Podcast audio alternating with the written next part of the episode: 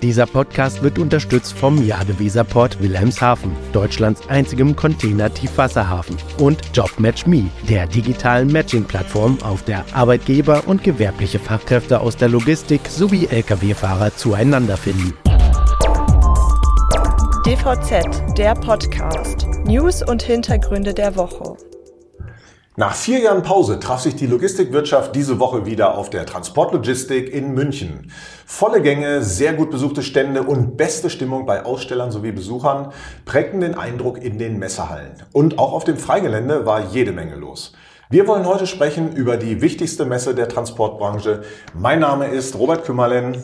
Und ich bin Sven Benür. Herzlich willkommen zur neuen Ausgabe von DVZ die Woche dem aktuellen Nachrichtenrückblick der DVZ.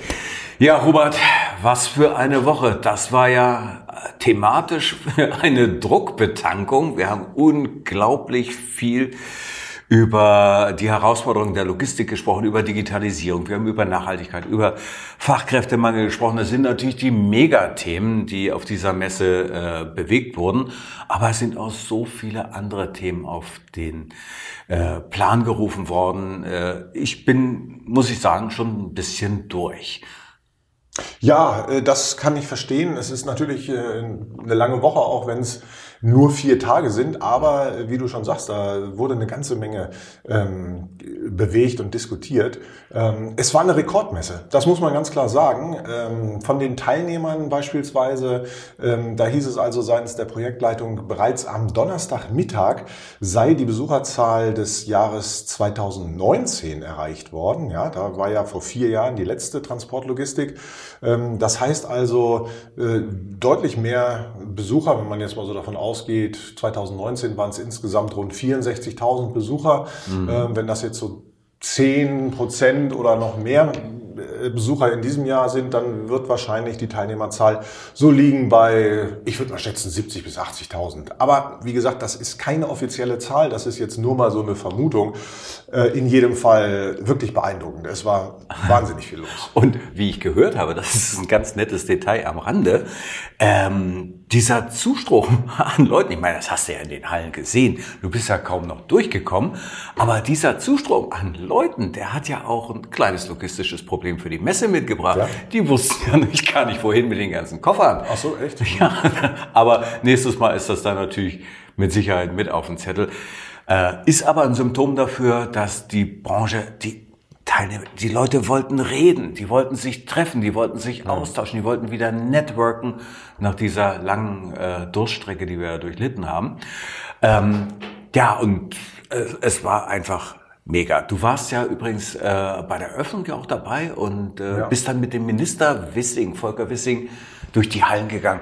Was hat der sich denn angeguckt? Bei wem ist er äh, stehen geblieben? Was hat ihn interessiert? Ja, genau. Der Verkehrsminister Volker Wissing ähm, hat zur Eröffnung die Transportlogistik besucht und ist dann auf einen Rundgang gegangen, ähm, hat sich da die Zeit genommen und hat also Stände besucht von Renus Logistics beispielsweise. Tollcollect hat er sich angeschaut. Er war bei DAXA. Dort hat er sich die, die digitalen Zwillinge, die DAXA in zwei seiner Logistikzentren einsetzt, angeschaut. Also da auch in seiner Rolle als Digitalminister mhm. hat er da was äh, sehen können. Dann war er bei dem, da war er bei dem mittelständischen Logistiker TST. Ähm, er war bei Kühn und Nagel, er war bei Port of Hamburg, Hala und äh, ja, er zeigte sich dann auch am Ende äh, beeindruckt. Er nahm dann ja Platz auf dem roten Sofa der DVZ und wurde interviewt von mhm. Sebastian. Reimann, Chefredakteur der DVZ, und äh, da sagte Wissing dann auch nochmal, er sei sehr beeindruckt und er wünsche sich doch, dass die ähm, Transport- und Logistikbranche sich diese Innovationsfähigkeit doch bewahren möge. Also er war sichtlich beeindruckt. Ja, das war, war natürlich nicht alleine. Wir hatten ja, hast es ja erwähnt, äh, das äh, rote Sofa wieder dabei. Ne? Man sagte, es ist das berühmteste Möbel der Logistikbranche und ähm, wer drauf sitzt, ähm, das ist schon was Besonderes. Und wir hatten ja äh, in diesem Jahr also eine unglaublich lange Liste. Also das las ich ja wie das Who's Who der ähm, Logistik in Europa, Absolut, in Deutschland. Ja. Wenn ich überlege, also nach Volker Wissing äh, war ja der Stefan Oppel von Engine Network da, dann Matthias Magnor von BLG Logistics, dann der Tim Scharwart von DP, äh, DHL. Sigrid Nikuta von, na klar, DB Cargo, Burkhard Ehling war dabei. Dann äh, Rainer Heiken von Hellmann hat ein bisschen was erzählt, der Uwe Wedig von der HGK, Jochen Frese von Forto. Also unglaublich viele Leute, die ähm, auf dem roten Sofa Platz genommen haben. Und es wäre natürlich, es wird viel zu weit führen, wenn wir da die einzelnen Themen nochmal aufgreifen. Deshalb mein Tipp, wir haben in die Shownotes natürlich was äh, reingepackt, den Link zu den Sofas, die wir natürlich alle als Video aufgenommen haben. Also wer dann nochmal wissen will, wie diese ganzen äh, Köpfe der Branche ticken, was sie zurzeit bewegt, Einfach mal hingehen, reinklicken, anhören und ich glaube, das lohnt sich. Ja, in jedem Fall. Übrigens nochmal ähm, ein Wort vielleicht zu dieser Rekordmesse. Von der Rekordmesse waren nämlich auch die Macher der Messe äh, selbst sehr beeindruckt. Also mhm. ähm, ich habe ja gesprochen mit Caroline Thiemt und Robert Schönberger von der Projektleitung für diese Messe und die waren also auch, äh, selbst wie sie mir sagten, überrascht von diesem Erfolg. Also äh, mhm. Caroline Thiem sagte, das hätte sie sich in ihren kühnsten Träumen nicht vorstellen können, dass die nach diesen vier Jahren so eine erfolgreiche Messe wieder hinlegen äh, würden. Und äh, ja, sie, sagte auch, das fand ich ganz lustig, ähm, so ein großes Thema, was sich wie so ein roter Faden durchzog, ist ja Nachhaltigkeit. Und mhm. sie habe noch nie so viele Stände gesehen, wo also mit Pflanzendekoration gearbeitet wurde, mit Grün und so weiter. Also um halt dieses Thema Nachhaltigkeit auch in den Exponaten zu transportieren. Und ähm, ja, eine grüne Messe sozusagen. Ähm, Nachhaltigkeit, du hast ja die Themen anfangs auch schon angedeutet, das war einer der großen Themen, ebenso wie Digitalisierung, alternative Antriebe, die Energiewende, Fachkräftemangel.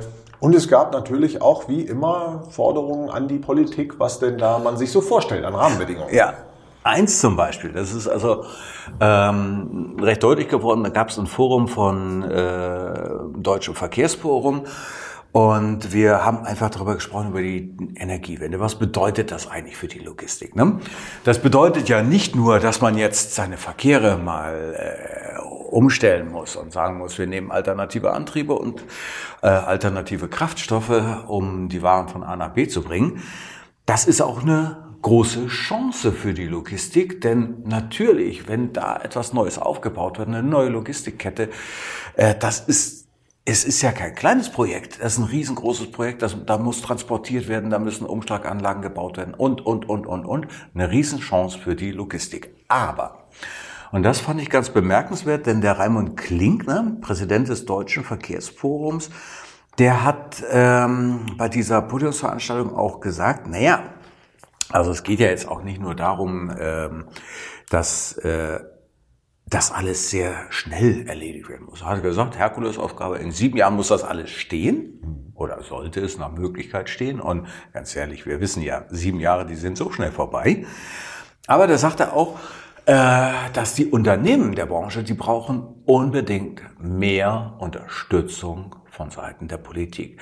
Heißt also, äh, wir brauchen langfristige Planungshorizonte. Das ist eine ganz, ganz klare Sache. Denn wer wird denn schon investieren, wenn er weiß, ah, es könnte nächstes Jahr anders aussehen. Das geht ja bei den Investitionszyklen über fünf Jahre.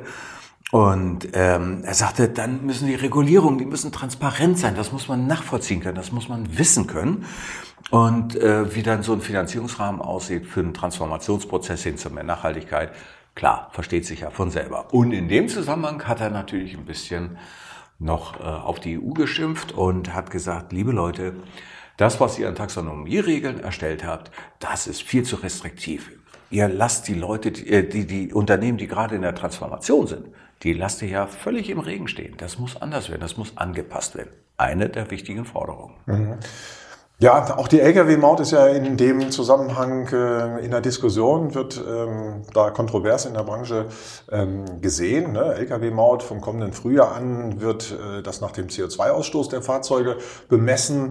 Und ähm, naja, da sagt die Branche ja auch, könnte Benachteiligung geben und so. Wissing hat das verteidigt. Äh, der meint, das sei ein Anreiz für die Branche, auf klimafreundliche Fahrzeuge umzusteigen. Der Sinn sei jetzt nicht eine Mehrbelastung, sondern eben Wettbewerbsgleichheit herzustellen für diejenigen, die schnell umsteigen. Klar. Mhm, ja. Dann ist ja immer auch wieder der Einwand, naja, wir würden ja umsteigen, aber es gibt die Fahrzeuge ja gar nicht.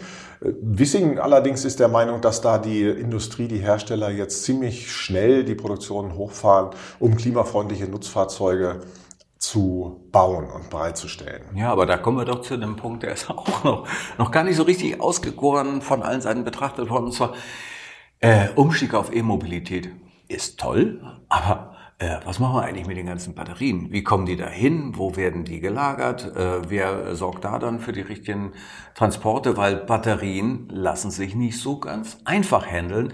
Gerade Lithium-Ionen-Batterien hat man in der Vergangenheit immer wieder mal gelesen. Oh, das ist ein bisschen schwierig, ein bisschen heikel. Wenn da mal was passiert, wenn da mal was anfängt zu brennen, kriegst du es nicht mehr gelöscht. Also ist ja die Logistik jetzt steht die auch noch mal vor dem Problem. Wie äh, stellen wir da denn so ein, eine, eine Supply Chain her? Ja, absolut. Und das ist tatsächlich auch ein Punkt, der äh, bei den Immobilienentwicklern äh, auffällt und die beobachten einen sehr starken Trend hin äh, zur, Lagerung, zur Nachfrage für die Lagerung von Lithium-Ionen-Batterien. Das sagte von Prologis ein Vertreter, der Philipp Feige, bei einer Podiumsdiskussionsveranstaltung What Cities Want. Und er sagte, es gibt halt eine Vielzahl von Batteriesystemen und die haben alle unterschiedliche Anforderungen, mhm. was so dann die äh, Lagerung in den Immobilien ähm, angeht. Und dann, da kommen wir wieder zu dem Thema Harmonisierung und Rahmenbedingungen, Investitionssicherheit. Auch die Rahmenbedingungen für den Bau, die sind teilweise sehr unterschiedlich, weil es in den Bundesländern verschiedene Bauordnungen gibt. Und mhm. da kann man jetzt also dann nicht so einheitlich sagen, wir bauen diese Immobilien so. Und teilweise sind dann auch noch die Landkreise äh, unterschiedlicher Ansicht, was da die Anforderungen angeht. Also das sei alles ziemlich schwierig und ähm, klar, da besteht bei den Immobilienentwicklern natürlich die Hoffnung, dass die Politik und Verwaltung jetzt mal vorangeht und mehr Standards definiert, an dem sich die Branche dann orientieren kann. Ganz klar. Na, dann wollen wir mal hoffen, dass diese Harmonisierung im neuen Deutschland-Tempo dann auch vorankommt. Ich sag mal, die äh, Latte liegt da ja äh, ziemlich hoch. Das müssten die dann gerne auch mal in den nächsten acht Monaten hinkriegen. Ob es klappt, weiß ich nicht. Aber wenn die dann schon äh, über das Thema äh, Lagerung von Lithium-Ionen dann drüber nachdenken, dann können die doch auch gleich mal darüber nachdenken, äh, ob sie nicht die Rahmenbedingungen insgesamt für Logistikimmobilien ändern wollen. Weißt du, äh, es geht nämlich auch darum, das ist ja so eine Initiative, die ist vor einem halben Jahr, na sagen wir mal dreiviertel Jahr gestartet, Power ähm, of Logistics. Und da geht es dann nämlich darum, und das finde ich sehr wichtig, dass äh, Logistikimmobilien tatsächlich eine ganze Menge Energie erzeugen können. Mhm. Nicht nur mit der Photovoltaik obendrauf. Es gibt ja mittlerweile auch Verkleidungen mit Photovoltaikfolien. Es gibt die Möglichkeit, Wärmepumpen zu bauen. Es gibt die Möglichkeit, auch kleinere Windräder dann zu nutzen. Aber all das kann natürlich nur funktionieren, wenn der rechtliche Rahmen dann auch definiert ist und wenn es dann heißt, ja, ihr dürft das machen und natürlich dürft ihr auch einspeisen, aber ihr werdet auch nicht benachteiligt, äh, wenn die, wenn die Überschussenergie äh, ins Netz kommt. Äh, ich halte das für ein ganz, ganz wichtiges Thema, weil wir brauchen die Energie, das ist das eine. Und das andere ist, wir brauchen die Akzeptanz für die Logistikimmobilien, denn wenn die zum Beispiel sagen wir mal, den nächsten Ort mit Energie zusätzlich versorgen, so ein großer äh, Logistikpark, dann sagen, äh, sagt die Bevölkerung natürlich auch, wunderbar, das haben wir natürlich gerne. Wir wollen jetzt auch keine 30 Cent pro Kilowattstunde zahlen, sondern nur noch 10. Wunderbar, kommt her. Ja. ja, man sieht daran, es gibt einfach viele Punkte, da muss zusammengearbeitet werden, da muss wirklich ähm, das gemeinsam vorangetrieben werden, damit diese Transformation tatsächlich auch gelingen kann. Und das haben wir hier auf der Transportlogistik gesehen. Ähm, da gibt es sehr, sehr viele Punkte, über die zu sprechen ist. Ich muss sagen, nach meinem Eindruck, was ich hier so gesehen habe an, an Lösungen und an Exponaten, ähm, da ist wirklich die Branche doch an vielen Stellen auf einem sehr guten Weg, wie ich finde. Also ich bin da positiv gestimmt, dass diese Transformation gelingen kann. Mhm. Ähm, es sind wirklich nicht nur ähm, grüne Pflanzen, die sich die Unternehmen jetzt hier hinstellen und sagen, so, wir sind nachhaltig, sondern das ist schon tatsächlich alles auch ein, ein ernstes Anliegen. Und ähm, ich bin sehr gespannt, wie das dann in zwei Jahren weiter ähm, gedreht ist und worüber wir dann reden. Ja, also auf jeden Fall über eins müssen wir auch dann nochmal reden.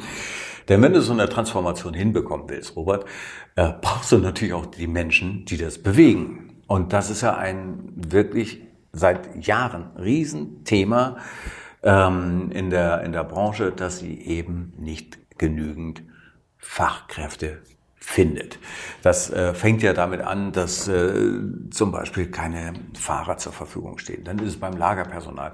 Natürlich, auch da gibt's große Lücken. Auch bei den Fachmenschen dann in, in dem Bereich äh, kaufmännisch. Das ist alles ein bisschen eng. Da muss man natürlich auch was für tun. Und ähm, wie, wie sehr das Ganze notwendig ist, das hat ja mal der Professor Kille ausgerechnet, Christian Kille. Ähm, der hat nicht äh, mal nachgerechnet, hat gesagt, okay, allein im Jahr 2022, also ne, 2022, das ist noch gar nicht so lange her, da hat der Mangel an qualifiziertem Fahrpersonal die Branche rund 10 Milliarden Euro gekostet. In Deutschland.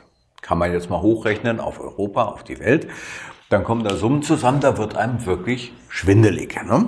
Und ähm, da muss aber einiges passieren. Und äh, jetzt ist natürlich die Frage, wie. Mhm. Ne? Soll das der Staat regeln oder ist die Branche in der Pflicht? Und äh, da sagte zum Beispiel Steffen Küpper, der ist Chief People and Culture Officer bei äh, Le Chaco, der sagte, ja, da ist die Branche selber in der Pflicht. Ja, da muss man einfach was tun. Da kann man nicht darauf äh, warten, dass dann die Politik sagt, hier haben wir die Menschen, die für euch arbeiten, nehmt sie, sondern man muss die Hausaufgaben machen und am Arbeitsmarkt und auch in der Außendarstellung wesentlich offensiver und natürlich auch ähm, ja, überzeugender auftreten. Mhm.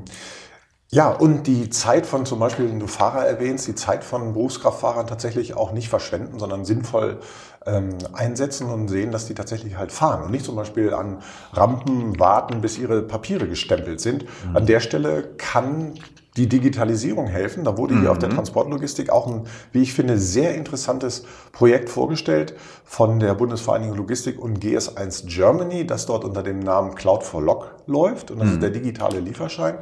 Und es ist so, mittlerweile wird dieser digitale Lieferschein von 50 Unternehmen verwendet und er ist also relativ niederschwellig einsetzbar. Man braucht da nicht viel für.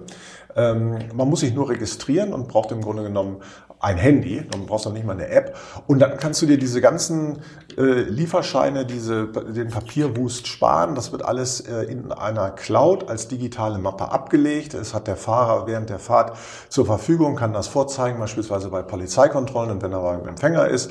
Dann ähm, scannt er einfach ähm, das alles ein. Die Empfänger können auf die digitale Mappe zugreifen, können Informationen hinzufügen und er ist einfach schneller fertig, kann schneller entladen werden. Mhm.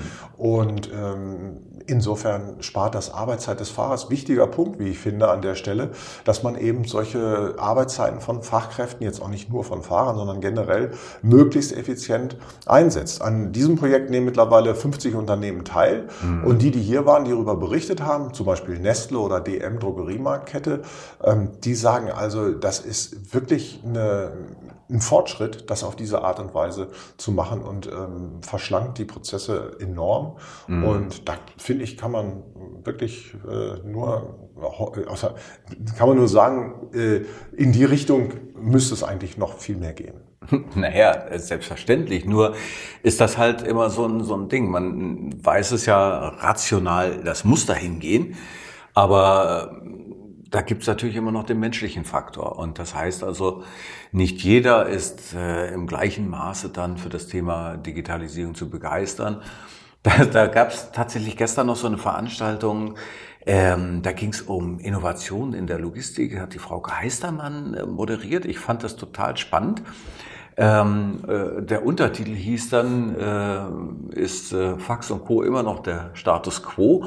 Und allein das zu schreiben zeigt halt, dass es äh, entlang der Supply Chain wirklich sehr unterschiedliche Technologieniveaus gibt und natürlich auch Beharrungskräfte bei den Menschen, die sagen, das haben wir schon immer so gemacht, das sind gute Prozesse, die sind durchstrukturiert, die kennen wir, damit können wir arbeiten. Ähm, das fand ich ähm, ganz äh, spannend, was dazu dann der äh, Supply Chain Director von Warsteiner gesagt hat. Er sagt ganz einfach, also wisst ihr was, Leute, so können wir doch nicht arbeiten. Wir müssen auch mal darüber nachdenken, wie wir etwas disruptieren. Natürlich müssen wir auch auf die achten, die dann äh, an den bisherigen Prozessen festhalten. Aber, und das finde ich ganz spannend, äh, er sagte auch in seinen Ausschreibungen, geht er hin und äh, fordert von potenziellen Transportpartnern mindestens drei innovative Ideen. Mhm. Wer die bringt, hat bei ihm gute Chancen. Wer die nicht bringt, sagt er, sorry, aber wir wollen in die Zukunft. Und das fand ich halt auch bemerkenswert, obwohl unterm Strich ähm, war das natürlich auch eine Menge Wunschdenken. Ich glaube, das, das kann man, äh, man kann es einfach nicht so beschleunigen, wie wir das gerne hätten. Es ist halt ein Prozess und ein Prozess braucht seine Zeit. Hm, ja, man kann es so angehen. Ähm, ich denke, wir, wir sehen an diesen ganzen Beispielen wirklich, es gibt noch eine ganze Menge zu tun für die Transport- und Logistikbranche auf ihrem Weg der Transformation. Und es war auf alle Fälle super gut, dass nach vier Jahren sich hier die Branche mal wieder treffen konnte, netzwerken mhm. konnte. Äh, man hat das gesehen, überall auf den Ständen war es also rappelvoll und die Leute haben sich ausgetauscht. Ich glaube, die Aussteller sind auch alle sehr zufrieden mit der Resonanz des mhm. Publikums und so. Also ähm, ja, muss schon sagen, das, ähm, das hat wirklich mal wieder gut getan. Ähm, ich glaube, es wenn im Wesentlichen sind das die großen Themen jetzt gewesen. Wir könnten hier noch ewig weiter über diese ganzen ja. Eindrücke ähm, mhm. sprechen. Ähm, es war eine super Messe. Die nächste Messe ist wieder in zwei Jahren. Bis dahin wird sich mhm. viel tun. Dann vom 2. bis 5. Juni 2025. Ein heißes Event, ja. In jedem Fall. Und ja, so ja. viel zur Transportlogistik 2023. Ja, und dann war es das auch schon von unserer Seite. Ich möchte natürlich jetzt nicht versäumen, noch einen kleinen Tipp loszuwerden. Das finden wir auch in den Show Notes, ähm, denn wir haben ja auch ähm, ein neues Produkt gelauncht. Ja, Zero, genau. bei DVZ. DVZ. Da geht es um das Thema Nachhaltigkeit. Das ist halt eines der Megathemen der nächsten 10, 20, 30, 40 Jahre. Und äh, da wollen wir auch mit dabei sein. Das machen ein paar jüngere Kollegen bei uns, Frederik Witt macht das und äh, Lennart Albrecht ist damit eingebunden, auch Amelie Bauer. Das ist also ein deutlich gutes Signal für die Branche. Kann man darauf zugreifen. Wir packen den Link dazu einfach mal in, in die Show Notes. Ne? Und dann würde ich sagen, an dieser Stelle herzlichen Dank fürs Zuhören. Genau, wenn Sie Fragen und Anregungen haben, dann schreiben Sie uns gerne Mail an redaktion.dvz.de. Ähm, abonnieren kann man den Podcast natürlich auch. Und einen Daumen hoch fänden wir Daumen auch klasse hoch. für diese Folge. Immer gut. Abo gerne dalassen, dann verpassen Sie keine Folge mehr. Und wir hören uns nächste Woche wieder. Alles Gute bis dahin. Mein Name ist Robert Kümmerlen. Und ich bin Sven Benür. Tschüss. Dieser Podcast wurde unterstützt vom Jade Weserport Wilhelmshaven, Deutschlands einzigem Container-Tiefwasserhafen und JobMatchMe, der digitalen Matching-Plattform, auf der Arbeitgeber und gewerbliche Fachkräfte aus der Logistik sowie Lkw-Fahrer zueinander finden.